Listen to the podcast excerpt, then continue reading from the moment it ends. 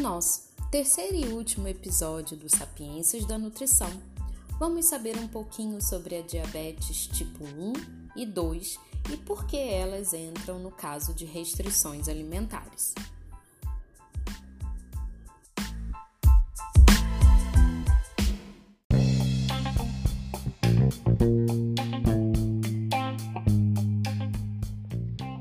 Olá, sou Raquel Rodrigues, estudante do curso técnico em Nutrição e Dietética do Senac de Taguatinga. O assunto abordado será diabetes tipo 1, doença que ocorre quando o pâncreas não produz mais insulina suficiente ou quando o organismo não pode utilizar efetivamente a insulina produzida.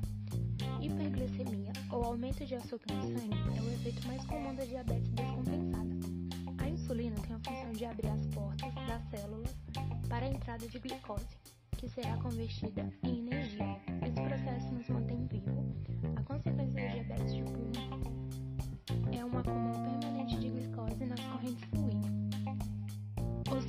Sintomas da diabetes tipo 1 sejam constante, boca seca, vontade de urinar constantemente, perda de peso, formigamento nas pernas e pés, feridas que demoram a cicatrização e fungo nas unhas. Alguns fatores de risco são predisposição genética, casos na família, infecções na infância. O diagnóstico requer um exame de sangue que mede a glicemia, o nível de açúcar no sangue. O teste é feito em jejum e o resultado se der igual ou acima de 126 mg por decilítro, duas vezes seguida, a pessoa é considerada diabética. Para acabar com as dúvidas, o especialista pode solicitar o teste oral de tolerância à glicose, também conhecido como curva glicêmica. Ele é parecido com o anterior, mas duas horas antes da retirada da amostra, o paciente toma um copo de água com uma solução açucarada. Depois, a cada 30 minutos, o método é refeito, sempre com a ingestão de glicose nos intervalos. Isso serve para ver como o organismo se comporta com doses dessas de açúcar. Se a análise indicar um valor de 200 mg por decilímetro, a doença está comprovada.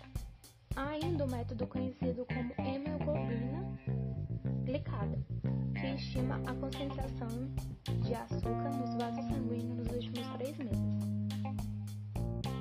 O tratamento começa com o controle estrito dos níveis de açúcar na alimentação e a recomendação para o diabético manter um estilo de vida saudável, incluindo atividades físicas. Fumantes são estimulados a deixar o vício, que amplia o prejuízo das artérias. As bebidas alcoólicas devem ser ingeridas com moderação, porque desregulam as taxas de glicose e chegam a ocasionar episódios de hipoglicemia. Na dieta, uma ótima medida é priorizar os alimentos integrais e ricos em fibras, ao invés daqueles carboidratos simples, como pães, massas brancas e outros. Eles ajudam a diminuir a velocidade com que a glicose é liberada no sangue. O ideal é fazer 5 ou 6 refeições ao longo do dia e não ficar sem comer por muito tempo. Alguns dados percentuais. A diabetes tipo 1 geralmente aparece na infância ou adolescência, mas pode ser diagnosticada em adultos e representa entre 5 a 10% do total de pessoas com a doença. Estudos apontam que a mudança de hábitos alimentares e a dieta para 60% dos pacientes é o passo mais difícil a ser incorporado na rotina. Ao todo, 95% tem dificuldade com o controle de peso, dieta saudável e exercícios físicos regulares. Dados da nona edição do Atlas de Diabetes da IDF mostram que existe 463 milhões de adultos com diabetes em todo o mundo.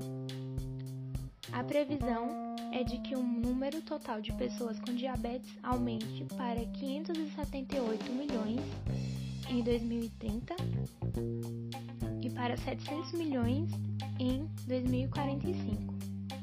A diabetes foi responsável por cerca de 760 bilhões de dólares em gastos com a saúde em 2019 e está entre as 10 principais causas de morte, com quase metade ocorrendo em pessoas com menos de 60 anos. Obrigada pela atenção.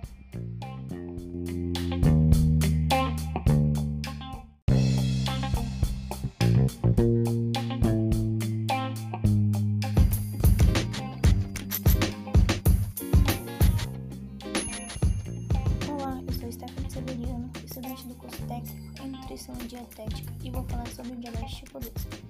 Diabetes tipo 2 é uma doença crônica e surge quando nosso organismo não consegue usar adequadamente a insulina ou não produz insulina suficiente para controlar a taxa de glicemia.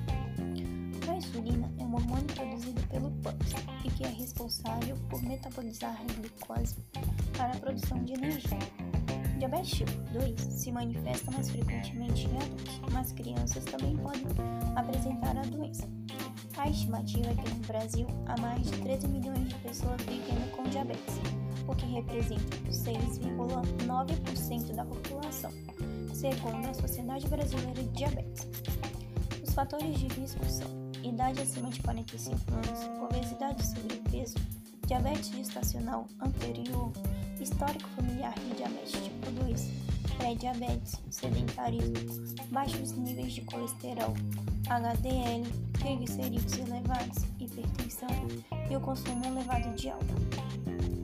Os sinais e sintomas são fome frequente, sede constante, formigamento nos pés e nas mãos, vontade de urinar várias vezes, infecção frequente na bexiga e rins, infecções de pele, feridas que demoram para cicatrizar e visão embaçada.